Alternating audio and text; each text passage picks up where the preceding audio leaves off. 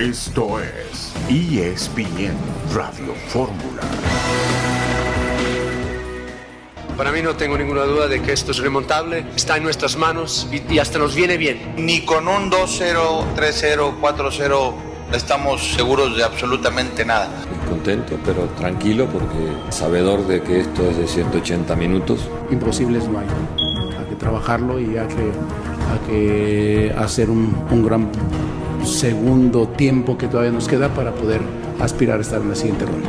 Jugamos un partido inteligente, fuimos muy efectivos con respecto en el momento que teníamos que pegar. Para mí no está terminado y hay que lamber las, las heridas y ir, ir a Azteca con, con las nuestras chances. Esa primera parte para nosotros es positiva. Necesitamos a un partido, a un triunfo de, de poder sortear esta fase que, que sabíamos que va a ser durísima, que es durísima. Le vamos a dar la vuelta y quedan 90 minutos y sabemos que lo que tenemos que hacer es ganar.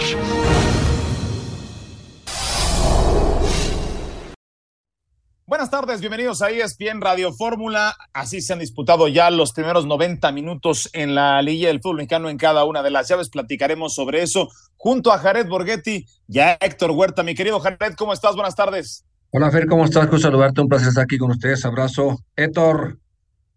¿Cómo estás, Héctor? Buenas tardes. Hola Fer, ¿cómo estás? ¿Cómo saludarte, goleador? Un abrazote para los dos. Oye, pues eh, el, el, Atlas eh, le salió barato a Chivas, ¿eh? El 1-0, dos penaltis que no le marcan al Atlas, uno que le marcan en contra que no es, y a pesar de eso 1-0, otro disparo de Quiñones al travesaño. En fin, el, el Atlas estuvo mucho más cerca de, de ganar este partido con mayor claridad. Lo ganó, pero pudo haber sido 2 o 3-0 que hubiera sido ya determinante en esta serie.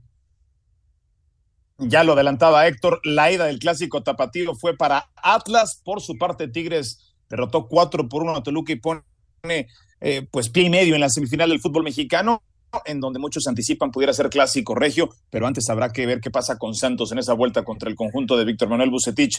Messi regresará a la actividad con el PSG después de un par de semanas convulsas por esa disculpa que tuvo que postear incluso en redes sociales. Por otra parte, la UEFA aseguró que la final de la Champions sí se disputará en Estambul, a pesar de los rumores de que las recientes elecciones en aquel país, en Turquía, desestabilizarían la sede. Bueno, la UEFA asegura que sí se va a disputar ahí. Bielsa que será presentado 17 de mayo en Uruguay. Los Nuggets vencen a Phoenix, avanzan a la final en la conferencia del oeste en la NBA. Hoy juegan los Lakers ante los Warriors. Los Lakers con la intención de cerrar la serie en el juego número 6. Boston se va a 7 contra el equipo de Filadelfia. Y la NFL dio a conocer su calendario. Los Jets de Nueva York, créalo o no, tienen seis partidos en prime time, es decir, en horario unitario, con la llegada de Aaron Rodgers, un mercado grande, aunado a una estrella, pues se ha convertido en esta combinación para que los Jets, que antes el calendario solamente le importaba a Eitan Benesra, a Pepe Segarra y a dos, tres cuantos más, ahora se convierte en un equipo estelar en el calendario de la NFL. Eh, la pregunta del día, ¿podrá el rebaño remontar en la vuelta de bote pronto? Te lo pregunto a ti, Jared. ¿Podrá Chivas remontar en la vuelta? Sí puede, obviamente, falta 90 minutos y es un solo gol el que necesita realmente Chivas. Eh, ayer creo que el triunfo lo mereció eh, Atlas, lo trabajó bien el, partido, eh, fue paciente, pero solamente anotó un solo gol. Y no hay que olvidar que quien estuvo antes con posibilidad de poder anotar gol fue Chivas por medio del penal de, de Pocho Guzmán que lo, que lo desaprovecha. Un penal que desde mi punto de vista no tendría que haberse marcado pero bueno, eso, eso fue ya otra, otra cosa. Aquí eh, lo importante es que el partido para mí está abierto. Eh, es un, un partido donde pueden pasar muchísimas cosas. No tiene que hacer dos ni tres goles, sino simplemente uno y ya. Eh, y sabe Paunovic que tiene que salir a ganar, bien lo dice, ¿no? Es lo único que nos, que nos toca por, por hacer. Claro. Y Atlas eh, hacer un partido inteligente, no jugar a, a defender prácticamente eh, un gol, porque a veces es un suicidio, que puede suceder, claro. que lo saque, saque, adelante, sí, sí puede, pero claro. bueno, para mí creo que sigue abierta la, la, la jugada, ¿no? Y, sigue bueno, abierta bueno. la llave, por supuesto. Bueno, vamos a ir a la pausa e iremos a Guadalajara con Jesús Bernal para platicar de esto y más en ESPN te hiciste chiva, Jared.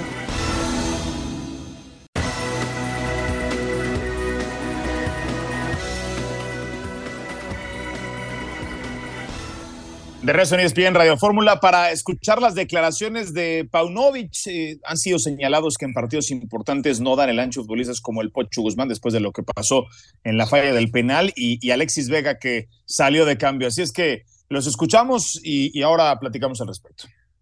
Obvio que el resultado nos, pone en una situación donde nosotros controlamos, una situación donde jugamos contra el rival en casa. Eh, tenemos total fe de que esto es remontable, le vamos a dar la vuelta 100%. Alexis Vega recibió en la primera parte un fuerte golpe en su muslo izquierdo, por lo tanto ya estaba condicionado en la primera parte. Eh, en cuanto a Pocho, mira, yo creo que este equipo lleva, lleva mucho tiempo ahora jugando juntos y cuando ocurrió esa desgracia de fallar el penalti, todo el mundo se puso de lado y dijo, no, vamos, vamos a sobreponernos a esto. El grupo es consciente de que este es un resultado completamente eh, eh, posible de darle la vuelta y lo vamos a hacer, lo vamos a hacer. Bien, escuchábamos a Paunovic. ¿Habrá pesado de alguna forma la, la inexperiencia en esta fase, Héctor, al técnico de Chivas? Sí, parece que no, pero acuérdate que cuando llegó Santiago Solari la América en las dos liguillas le fue muy mal y siempre cuando no conoces el medio y se sabe que en México son dos torneos totalmente diferentes y además que la liguilla se juega a goles, prácticamente no es a puntos. Entonces, eh, aquí tenemos al, segundo mejor goleador de, liguillas de todos los tiempos, a Jared Borghetti. Y Jared sabe, me, imagino ahorita nos platicarás, Jared, cuando tomas una ventaja como la que tiene el Atlas, que no es mucha, que en realidad es muy corta, pero tiene el elemento que, que viene muy bien para el partido de vuelta, que es el rival te tiene que atacar y tú vas a poder contragolpear y tienes un jugador como Quiñones para contragolpear, pues el grado de peligrosidad del Atlas es mayor cuando las condiciones del partido son así. Y entonces eh, eh, es diferente al caso de Tigres que le hace 4 al Toluca, 4-1 eh, y va a ser mucho más complicada la vuelta para el Toluca. Pero de todas maneras, por las condiciones del partido y el estilo del Atlas, creo que se acomoda muy bien en un segundo juego. La posibilidad de que haga goles es mayor que la que haga goles Chivas, me parece, ¿no? Jared no sé qué piense, pero creo que en esto que se define a goles, aquí es muy importante meterlas y no fallarlas, ¿no? Sí, bueno, sí, lo, importante aquí, la diferencia tanto de Atlas como de Chivas es que alguien ha adolecido de, de un centro delantero y ese es Chivas.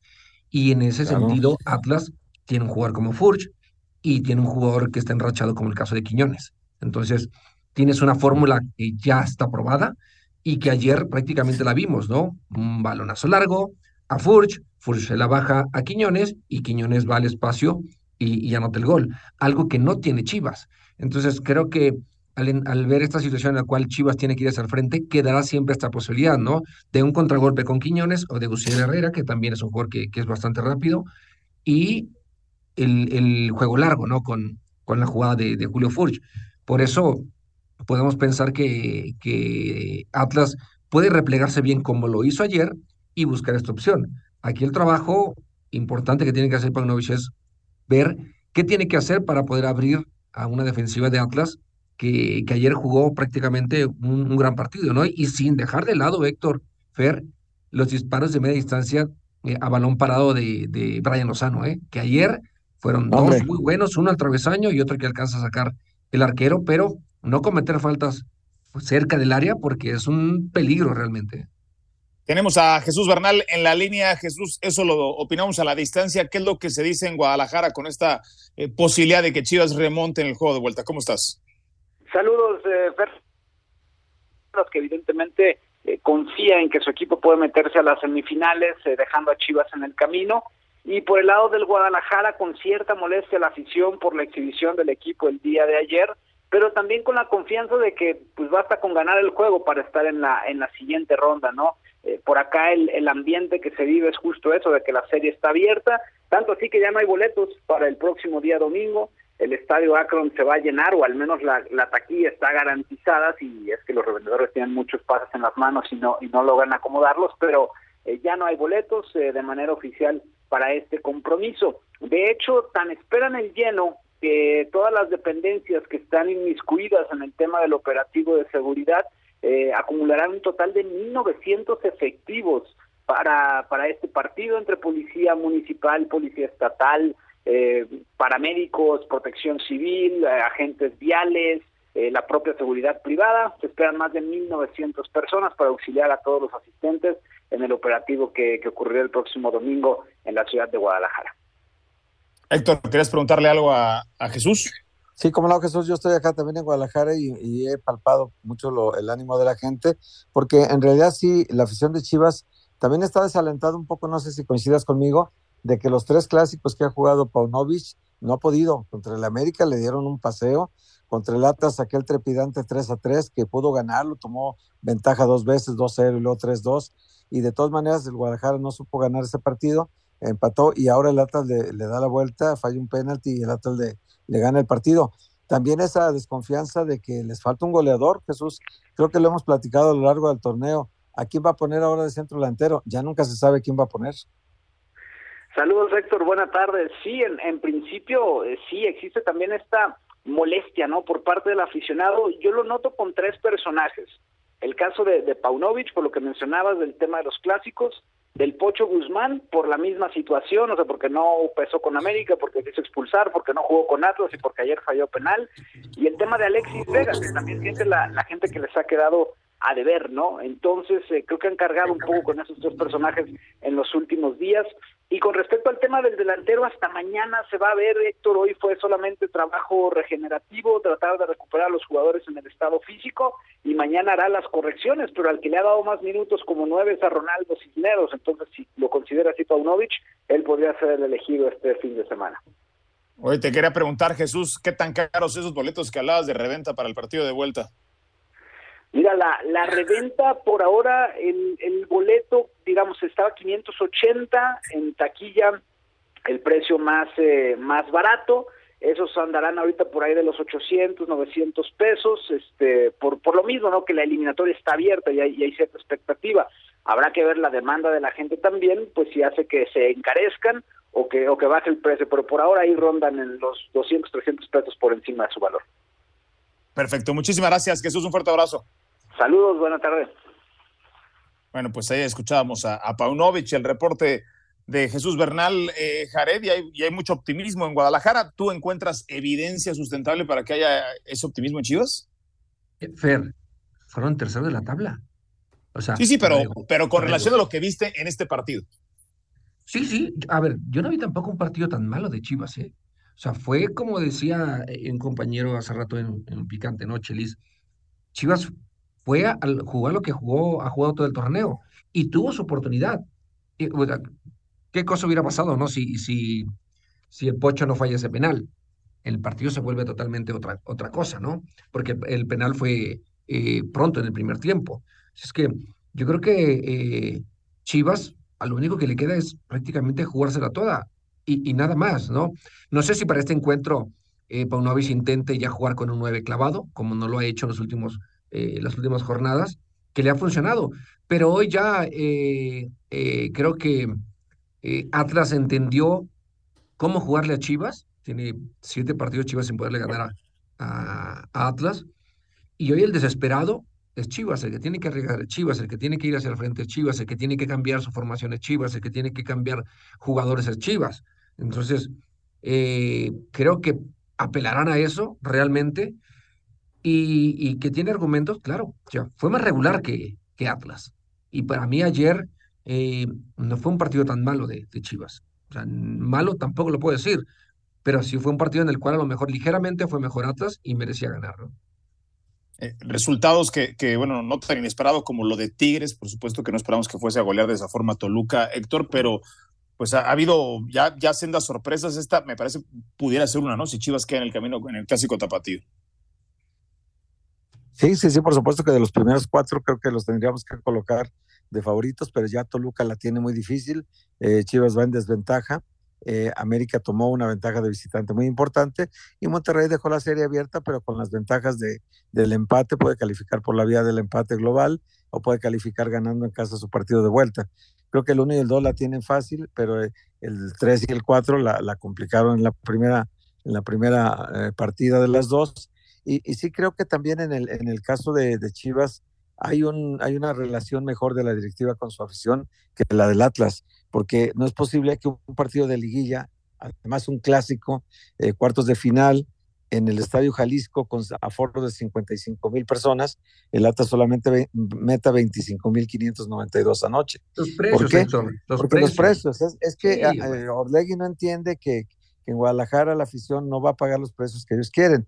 Sí sacan más dinero con menos gente, claro, por supuesto, pero no es lo mismo un estadio lleno que un estadio. no le funciona al equipo. se- claro, no, pero además, este, en realidad funciona o no, Jared, la entrada sí te determina, puedes sacar más dinero haciéndolo más caro, por supuesto, y, y ocupas menos gente en el estadio, tal vez para ganar lo mismo que gana Chivas en el partido de vuelta, pero los precios de Chivas son más económicos. Entonces, esa, esa relación de precio con, con, con satisfacción de la gente, esta experiencia de estadio, pues la, la afición del Atlas está muy molesta. En el torneo recibió a la América, recibió a las Chivas en el Clásico y nunca llegó a 30 mil aficionados en un partido. Cosa que Tigres y América se ríen eh, y también este Monterrey, porque ellos siempre tienen de 40 para arriba aficionados. Entonces, creo que esta relación algún día se tiene que romper y se tienen que dar cuenta de que no es la mejor.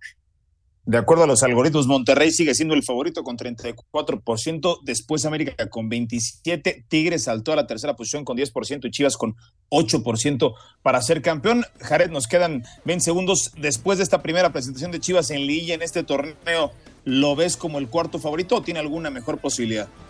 No, avanza Atlas. Bueno, avanza el Atlas. Bueno, fuiste, fuiste quizás también, demasiado sintético y cruel. Bueno, gracias, gracias.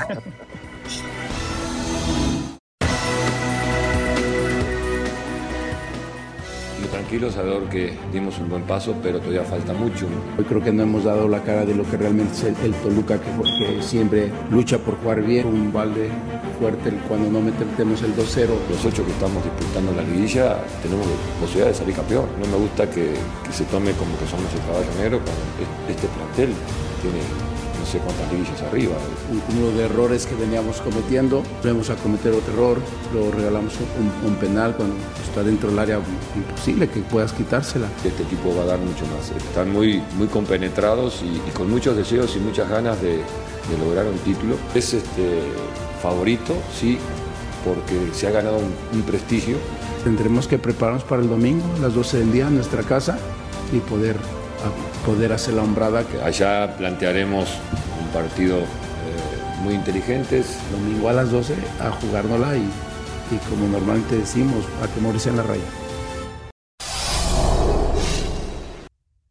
Ya escuchábamos a Nacho tuvo el 2 a 0 Toluca, perdona y Tigres le da la vuelta a este partido, se pone la llave al frente 4 a 1 después de un, Tigres que no había mostrado argumentos como para hacer lo que hizo anoche después de la eliminación en Conca Champions, el cierre de torneo, los problemas internos, las destituciones, la irregularidad, en fin, pero Tigres ayer da posiblemente la, mejor demostración en mucho tiempo con, con este plantel. Jared, ¿por dónde pasan las claves de, de un partido que muy pocos esperaban ese resultado?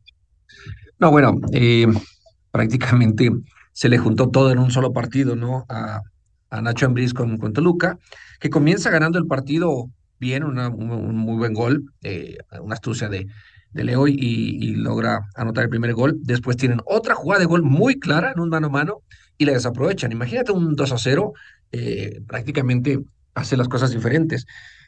Y ayer yo, yo, yo comentaba hoy que no despertó Tigres, despertó el volcán.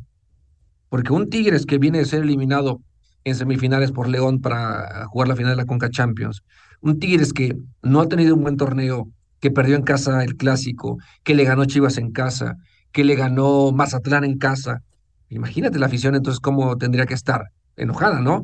Bueno, ayer llenó el estadio, llenó el estadio haciéndole entender al equipo que allí están y que los van a apoyar. Entonces, ¿qué es lo que pasa?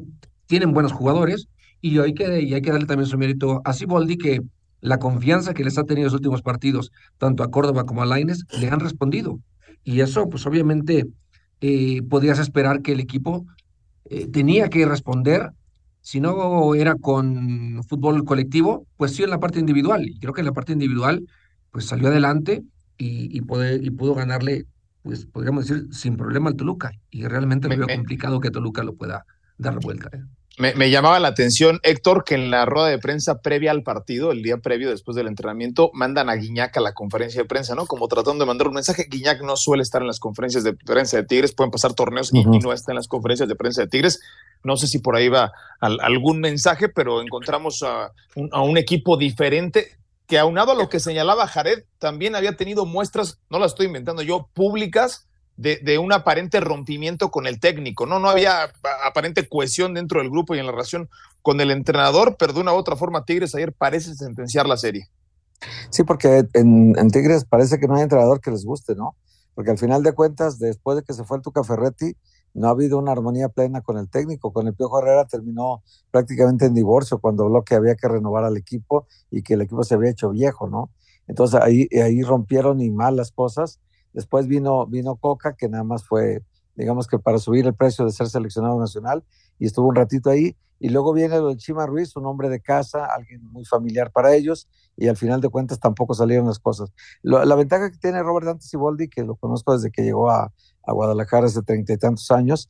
Eh, la ventaja de él es que es un aglutinador, entonces él seguramente hará buen grupo, eh, sumará las voluntades de todos para el, para el bien colectivo y, siempre piensa en función de equipo. Entonces, eso creo que adentro les hace mucha falta y, el hecho de que haya jugado ayer Laines como jugó, que desde que se fue a Europa no lo habíamos visto jugar así, ese hecho también eh, de Córdoba que lo está recuperando, a Bigón que otra vez le está dando esta sensación de ser titular, más el aporte de, de Guiñac o el Diente López que tenía, ¿cuánto que no metió un gol el Diente López hace buen rato? Bueno, pues todos estos factores son del trabajo interno que hace Siboldi en el equipo. Qué bueno que ganó así, de esa manera tan clara. Ahora la, la cuesta para Toluca está muy complicada. Bien lo dice Jared, si hubiera Araujo metido el, el segundo gol que tuvo clarísimo, mano a mano contra el portero y que la falló, las cosas para Tigres hubieran sido muy complicadas, pero la falló y lo hubiera no existe. Y bueno, luego Tigres metió cuatro goles que dejan la serie pues muy, muy resuelta, pero eh, Toluca tiene goles. ¿eh? Hay que, no hay que olvidar que Toluca tiene mucho gol. se juega al mediodía, Jared, no, se juega al mediodía en la altura, por, por, ahí puede pasar, ¿no? Sí, sí, así es, se juega a las 12 del, mediodía. Sería importante y claro que Toluca tiene gol, pero también lo tiene, lo tiene Tigres, ¿no? Ayer sí. Guiña ganó todos sus penales, ahí llegando a, gol, a su gol 30 en liguillas, ¿no? Que se convierte en el tercer máximo goleador de, en liguillas, ¿no? Eh, un poquito del comentario que decía Héctor al principio de, de Miguel, en el cual él mencionó que hace, había que hacer un recambio o rejuvenecer eh, el equipo. Pues bueno, ayer tanto Laines como Córdoba y Fulgencio, pues son obviamente jugadores eh, que le dan otra cara, ¿no? Y creo que también hay otro canterano, ¿no? Que creo ayer no jugó, pero es alguien que también le ha dado la oportunidad a Siboldi y ha, ha hecho las cosas bien. Entonces, sí, tan, tan mal está, no tan mal estaba tampoco Miguel Herrera como decir hay que, hay que rejuvenecer a este equipo, ¿no? Ayer vimos a un Bigón que no entiendo para qué contrataron a, a cuando tienes un jugador como él, pero me queda claro que los técnicos llegan y, y buscan tener jugadores de, de, su confianza, jugadores que a ellos les gustan, cuando Bigón realmente es un jugador que siempre te cumple, ¿eh?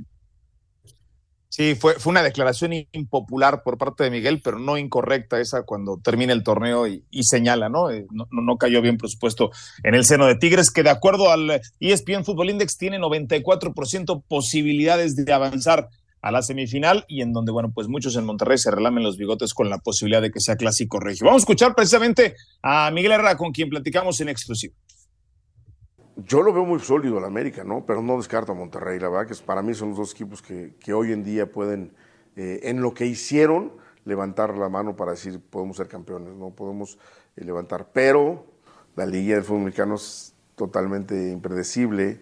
Pierdes con cualquiera, ganas a cualquiera una tarde mala y se acabó tu torneo. Entonces, Tigres tiene un buen plantel. Ni hablar de lo que puede hacer Santos, que demostró que al campeón del, del fútbol mexicano fue a jugar a su casa y le ganó. Eh, el mismo San Luis, darlo por muerto, pues después de lo que pasó en León, pues es, difícil, ¿no? Yo creo que van a ser partidos muy, muy, muy buenos, muy trascendentales. Hablando de Henry, es un hombre que conoces muy bien desde hace muchos años, que también has estado de cerca en, su carrera futbolística. Me, llena de felicidad ver a un tipo que trabajamos, que trabajamos juntos, que cada de lo que hablábamos y, y trabajábamos, le hacía caso con mis auxiliares, con los distintos auxiliares que he tenido, ha trabajado muy bien y hoy me parece que ha aprovechado todo, no porque nosotros hicimos, él se hizo con su trabajo, con su determinación, con sus ganas de ser, con su, su persistencia y su insistencia de, de, tratar de cada día ser mejor, de siempre competir con jugadores de alto nivel y decir, hay jugadores que vienen a ser titulares y él decir, no, yo voy a pelear, por, por, por eso lo traje a América, es decir, hay jugadores que trajimos y parecieran que iban a ser los titulares indiscutibles, y Henry es un tipo que no va a dejar de pelear y sé que va a ganar porque por la, actitud que tiene y si los otros eh, juegan es porque andan mucho mejor que él y sé que van a estar en un nivel muy alto. Entonces Henry se lo ha ganado a pulso. Eh, a veces mucha gente no le tenía confianza y hoy está demostrando que es un delantero sólido con una mentalidad muy fuerte. ¿no? Con, tintes lavolpistas la declaración, diría yo, de Miguel Herrera, ¿no? En el, crédito sobre lo que está pasando hoy con Henry Martín, que por cierto trabajó por separado eh, y, prácticamente es una decisión del día si va o no tener actividad en el juego de vuelta, eh, dándole crédito al trabajo que tuvo en, su momento con eh, el delantero yucateco y con, pues básicamente dejándole posibilidades a todos. A mí me parece que la llave de San Luis es complicada que la remonte el conjunto potosino, Jared. Sí, yo también lo veo complicado eh, porque el nivel que vimos de América fue muy, muy superior. Sí, San Luis tuvo su oportunidad. Este es un equipo, eh, no podría decir tan difícil, pero sí complicado, porque corre, porque lucha, porque se entrega, porque eh, Jardine es un técnico que, que exige mucho a sus jugadores, ¿no? Pero no tiene la calidad de los jugadores que tiene eh, Ortiz en América. Y ahí es creo que es la gran diferencia, ¿no? Le quiso jugar al tú por tú, y, terminó obviamente entendiendo que no tiene que ser así. Si es que el replanteamiento para la vuelta tendrá que ser otro, ocupa eh, tres goles y lo veo complicado que lo pueda hacer. Por lo pronto, Tigres parece ser, y es hasta raro decirlo, Héctor, el caballo negro en esta liguilla, ¿no? El que, el que no veíamos venir de esta forma en, el partido de presentación de, de, la eliminación directa. Y también el Atlas, ¿no? Porque viene del lugar nueve de la tabla. Es que vienen, mira, vienen los abajeños, el Atlas 9, el Santos 13, el San Luis 12. están tan equipos de la parte baja de los, de los posibles calificantes y, ahora me parece que Latas también lo podemos considerar caballo negro, porque en este torneo particularmente no veíamos a Latas eh, en una semifinal posible que podría estar también ahora. No lo veíamos ahí a Latas después de, del tropiezo que sufrió en la Liga de Campeones de CONCACAF. Pensábamos que el equipo se desinflaba y al contrario, no tomó un nuevo vuelo en la liga. Julián Quiñones empezó a querer convertirse en el primer campeón goleador en la historia del Atlas, que no ha habido nunca uno, y, no lo logró. Al final, Henry Martín le ganó la partida, pero bueno, pues el Atlas ahí con una gran motivación, con jugadores como Camilo de experiencia, Nervo, que ya está apareciendo Furch, Quiñones, eh, Aldo Rocha, pues con esa base de esa columna vertebral, el Atlas que ya fue bicampeón con una buena parte de este grupo, pues está como un rival incómodo para todos ahorita en la y puede echar a perder lo de la lo que hablas tú del posible clásico regio, pues si califica el Atlas será Atlas contra Monterrey, o sea, no habrá clásico regio, ¿no? Sí, sí, sí, Monterrey que que bueno, pues tuvo récord impresionante, 40 puntos, 13 victorias y, que ya nos daremos cuenta si alcanzó muy temprano la, curva más alta en el, en el, rendimiento a lo largo de la campaña. Vamos a regresar acá y es bien Radio Fórmula porque el día de hoy hubo conferencia de prensa de Fernando Ortiz previo al juego de vuelta de las Águilas del la América contra el conjunto potosino. América es amplio favorito para cerrar la llave y clasificarse a las semifinales y por supuesto la actualidad con César Caballero y particularmente el tema Henry Martín, si está o no disponible para jugar el partido de vuelta. Vamos a ir a la pausa y regresamos con más acá y es bien Radio Fórmula.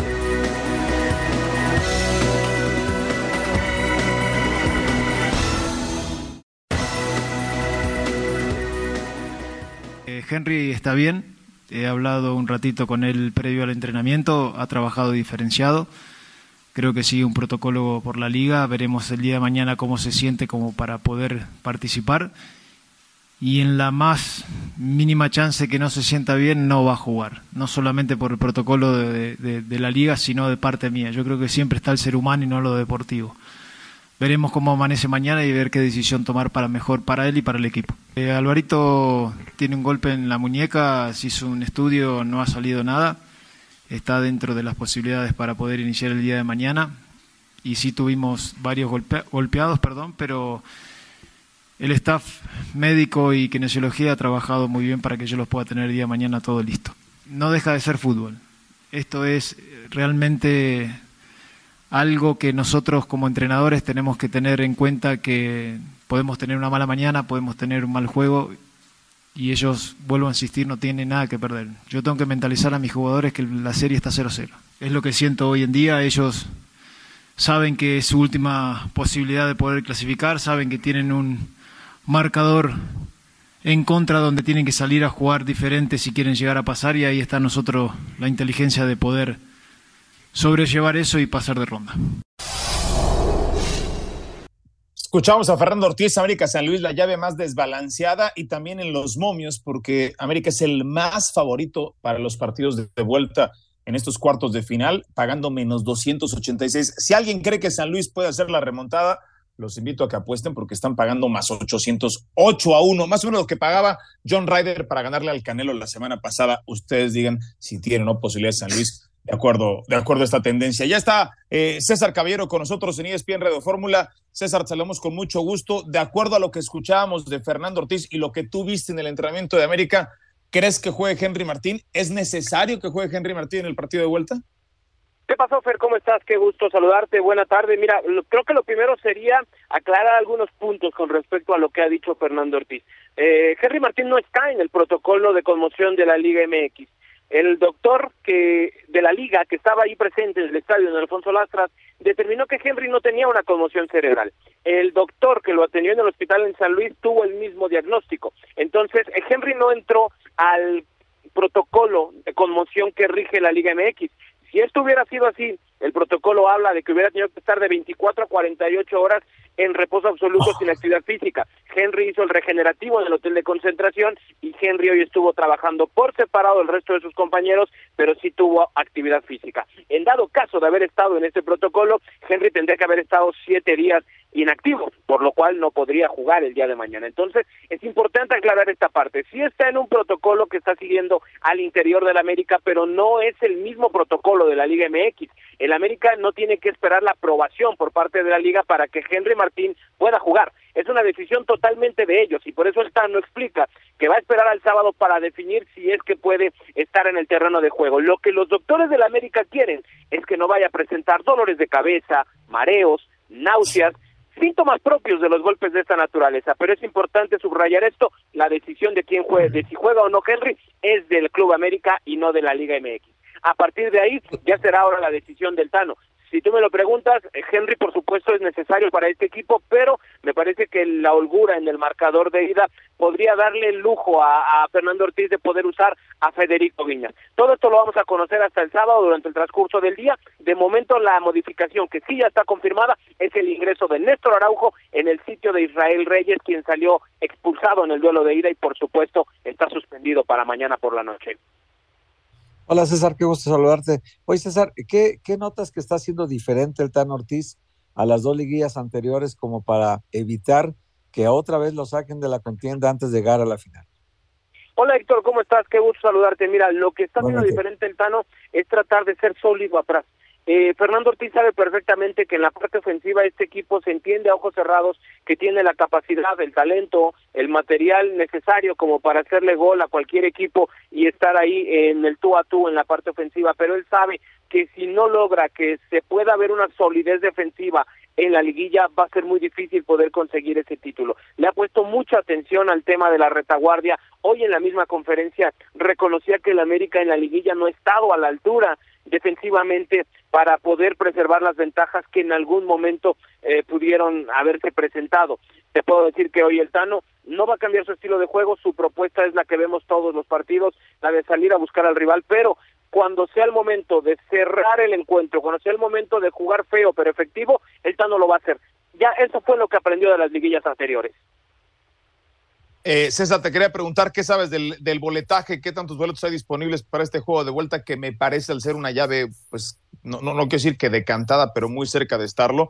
Quizás ya no es tan atractivo en particular este juego para la afición.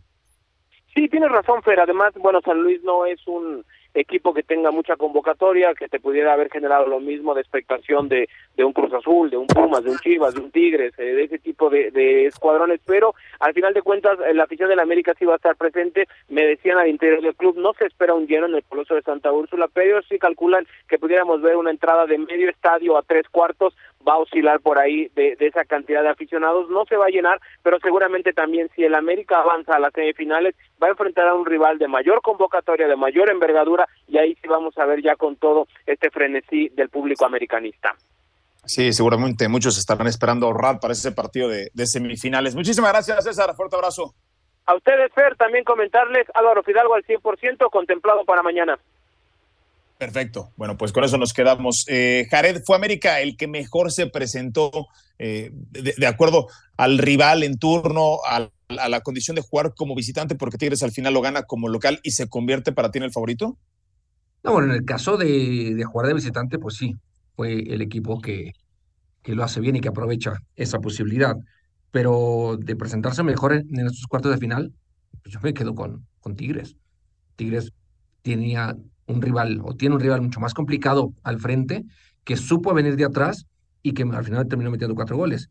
América, desde inicio del partido, o sea, sabíamos que era cuestión de tiempo de que cayera el gol. Antes del primer gol habían tenido ya mínimo un par de jugadas muy claras de gol. Así es que realmente eh, no era un rival tan complicado para América el San Luis. Con, un, además, eh, plantel profundo, eh, Héctor se puede dar esta clase de lujos, ¿no? A mí me parece que sería necesario utilizar a, Henry Martínez este partido de vuelta, a menos que las cosas así lo, exigieron. Sí, tiene un equipo que adelante ha hecho 90 goles en 39 partidos, Fer.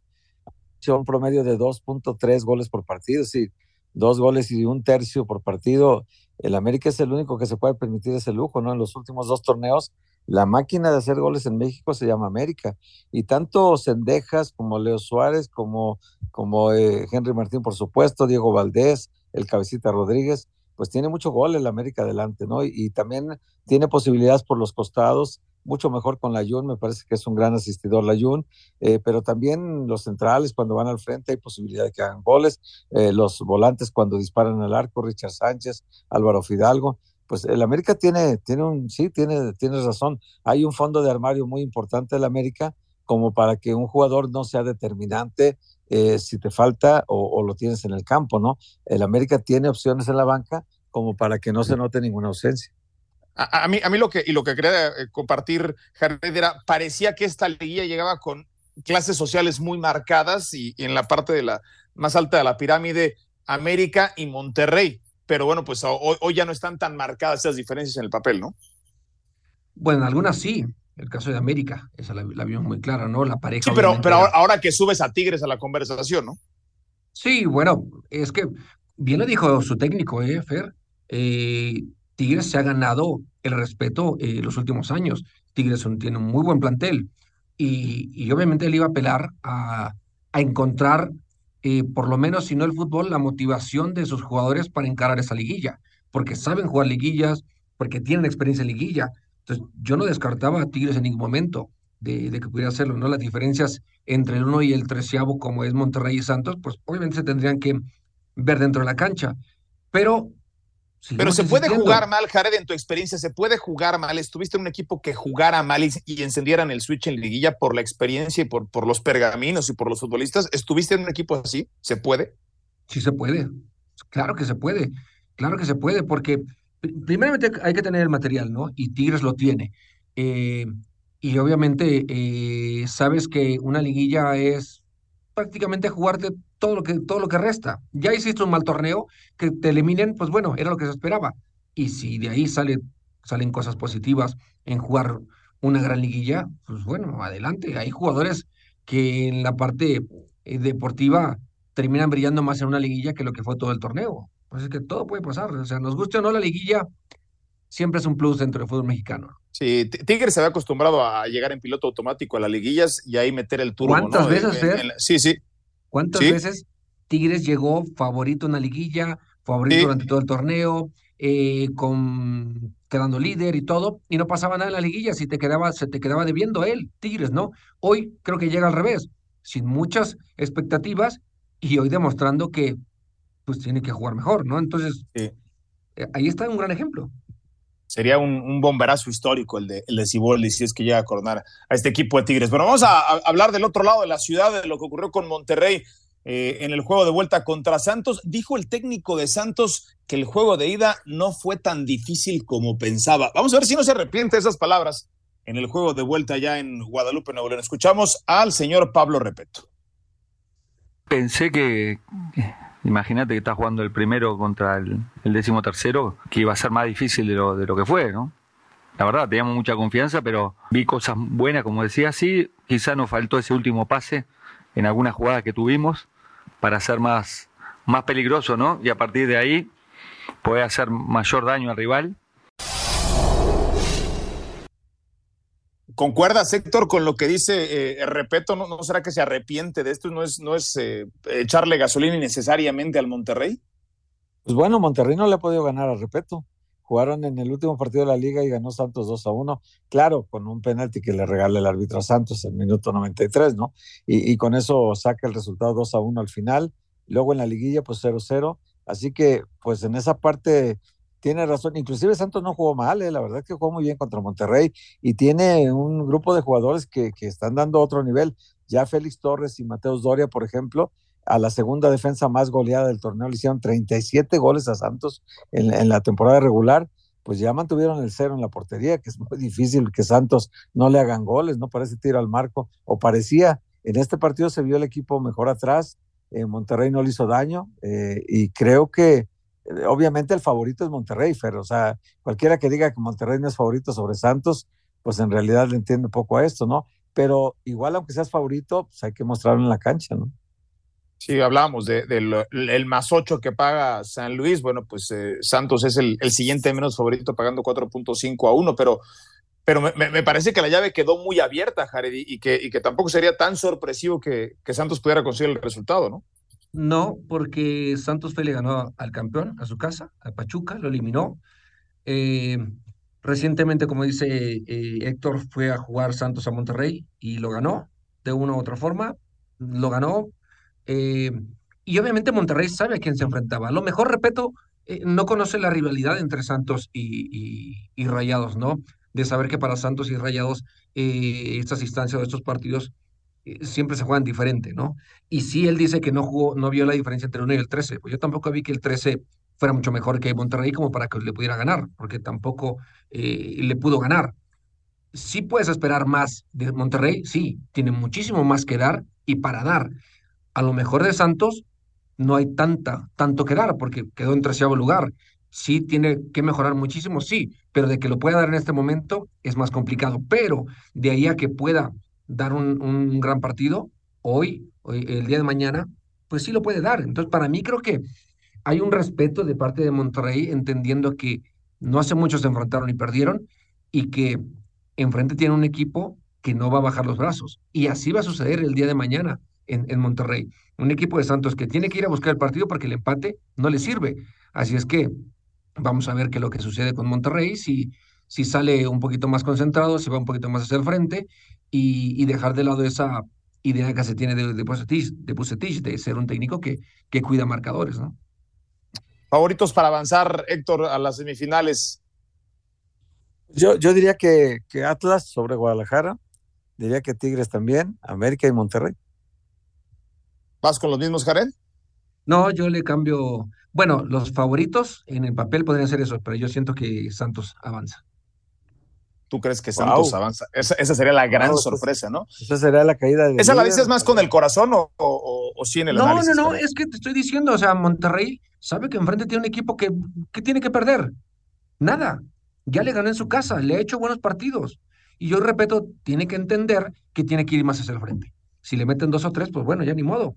Perdió contra el uno, ¿no? Así fue no perdió contra quién. Pachuca fue a toma y daca, ¿no? A matar o morir. Así es, y así la tiene que jugar. Sí, sí, sí. Bueno, par de, par de información antes de despedirnos en el tintero informativo. Pep Guardiola aseguró que no entiende por qué el Real Madrid tiene un día más de descanso antes de la vuelta de las semifinales de la Champions. Carlo Ancelotti, por su parte técnico del Madrid, aseguró que no tiene intención de arriesgar ante el Getafe. Se va a guardar, evidentemente, para el juego de vuelta contra el City. Lionel Messi regresó a la actividad este, esta semana y este sábado, bueno, pues pude regresar a jugar con el PSG. El entrenador Galtier confirmó que será titular contra el Ajaxio y Tom Brady está en pláticas para ser socio limitado de los Raiders, de acuerdo a Adam Schefter de ESPN, un Tom Brady que se anunció va a, recibir un homenaje en el primer partido como local del equipo de Nueva Inglaterra. Así lo anunció esta semana Robert Kraft. Ayer, por cierto, se dio a conocer el calendario de la temporada regular de la NFL. Llama la atención lo de Jets, como lo platicábamos al inicio, con seis partidos de, de prime time. Eh, se suma Black Friday al calendario de partidos unitarios. Se va a jugar en, jueves negro, en, en viernes negro, quiero decir. Y además bueno, pues tres partidos calendarizados para el 25 de diciembre que compiten directamente con la agenda de la NBA, que antes, bueno, pues le respetaba la NFL. En números no hay forma que la NBA le pueda competir a la National Football League. La NBA, que por cierto, hoy a través de ESPN tiene doble tanda, arrancando a las 5.30 de la tarde, juego 6, Knicks contra Heat, Nueva York con la obligación de ganar para forzar un juego 7. Mismo caso de los Warriors que van a visitar el CryptoCom de los Lakers de Los Ángeles para enfrentarse a LeBron James. De esta forma, llegamos al final de ESPN Radio Fórmula. Mi querido Jared, te mando un fuerte abrazo. Me imagino que estarás pendiente del juego de los Lakers. Yo sé que te gusta el básquet. Es correcto. es correcto, ahí estaremos pegados a la televisión. Un fuerte abrazo, Fer, Héctor. Seguro que sí, mi querido Héctor, con esa ilusión de que avance Atlas en el, en el clásico tapatío. esperemos que sí, Fer. Gracias, un abrazo para ti, otro para el goleador. Por supuesto, a nombre de Jared Borghetti y Héctor Huerta, Fernando Tirado, le damos las gracias y la invitación para que disfrute a través de la señal de ESPN fin de semana también con el juego de campeonato en la XFL y por supuesto lo que se vendrá en el partido número 7 de Boston ante Filadelfia en la NBA buscando la final de conferencia toda vez que los Sixers dejaron escapar la ventaja. Hoy a las 5.30 de la tarde, Knicks ante el Heat. Eh, obligado Nueva York a ganar para forzar ante Miami un potencial juego número 7 y los Warriors de Steph Curry que ven amenazada la dinastía contra los Lakers de Los Ángeles, que si los Lakers ganan se estarían enfrentando al equipo de Denver que ya eliminó a los Phoenix Suns. Eh, otra decepción para el equipo del desierto. Nos vamos, que sea un excelente fin de semana para todos.